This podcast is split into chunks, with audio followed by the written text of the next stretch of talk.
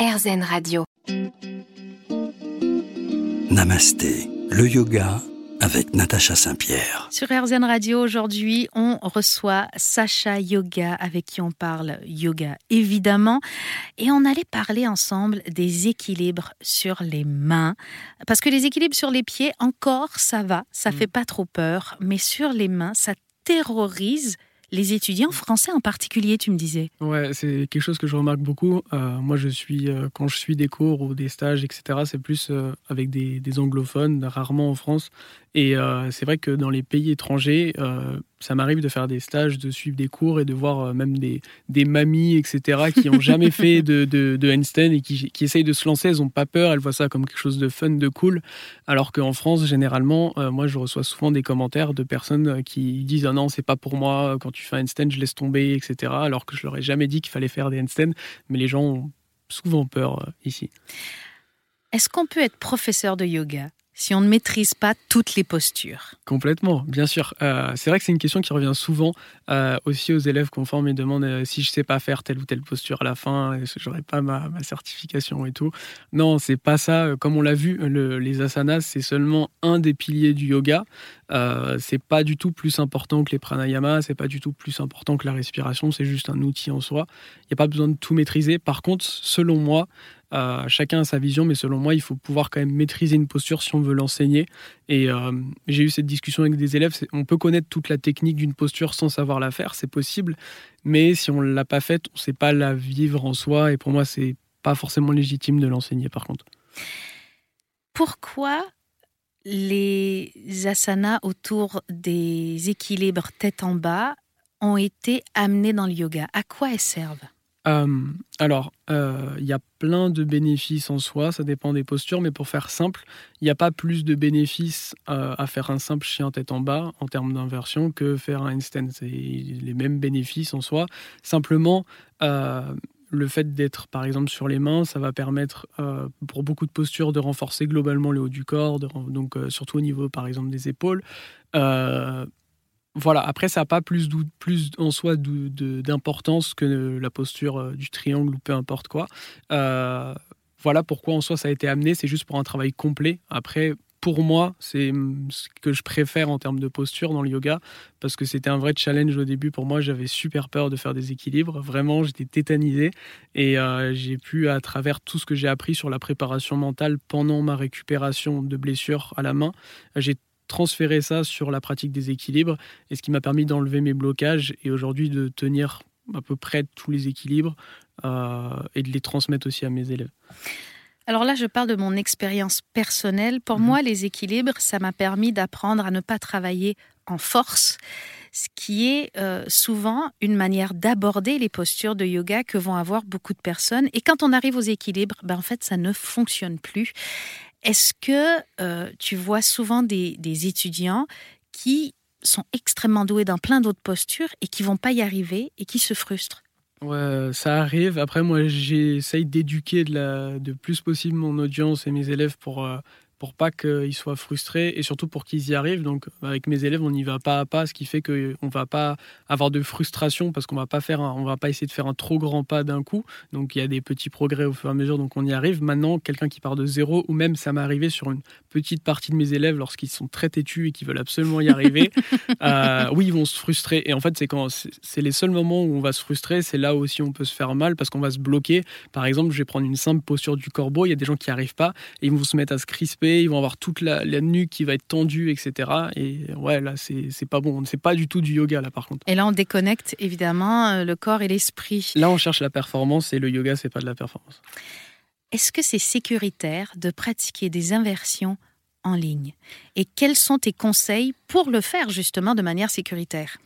Euh, ouais, alors faut savoir que vous pratiquez de toute façon tous des, des- des inversions juste en faisant un chien tête en bas, sans soit une inversion. Après, en termes d'équilibre, euh, il n'y a aucun risque en soi de faire des équilibres plus en ligne qu'en présentiel. Euh, Voilà. Après, par contre, ce qui, ce qui se passe, c'est qu'il faut y aller progressivement. C'est-à-dire que moi, je vais d'abord euh, faire apprendre à mes élèves les équilibres debout, pas juste savoir faire la posture, mais comprendre quelle dynamique fait qu'ils tiennent leur équilibre, etc. Transférer ça ensuite sur des postures euh, faciles en équilibre sur les mains, comme le corbeau par exemple. Et après, au fur et à mesure, une fois qu'on maîtrise beaucoup d'équilibre sur les mains, on peut aller apprendre des inversions et on y va toujours étape par étape. Et le fait d'y aller étape par étape, c'est complètement euh, sécuritaire. Par contre, si vous débutez de zéro et vous essayez direct euh, de vous mettre sur la tête au milieu de la salle, c'est pas forcément top. Restez avec nous, on revient dans un instant parce que je suis certaine que plusieurs d'entre vous ont envie de pratiquer avec Sacha et on va vous expliquer comment faire dans un instant sur RZN Radio.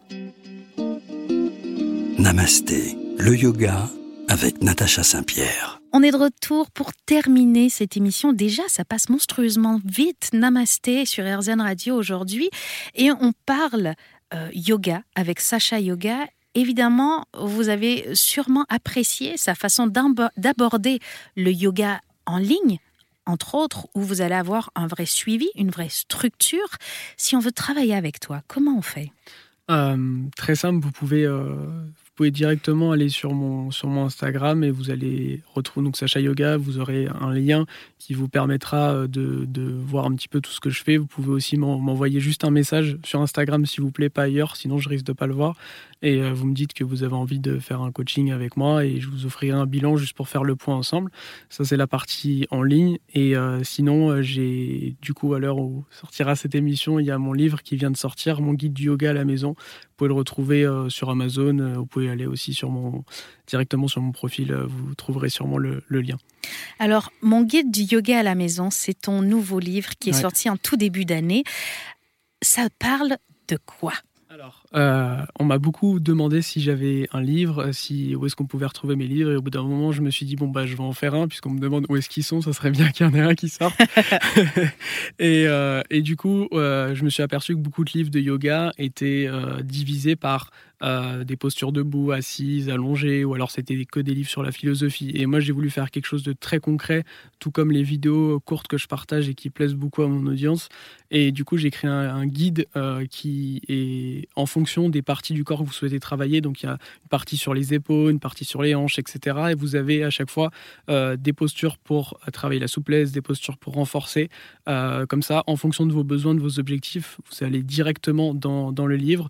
Et il y a également euh, dedans des QR codes, ce qui vous permet de retrouver des, les postures aussi en vidéo pour tout comprendre et pour aller plus loin qu'un simple Formidable. Est-ce que les gens qui pratiquent à la maison, tu leur recommandes de pratiquer devant un miroir?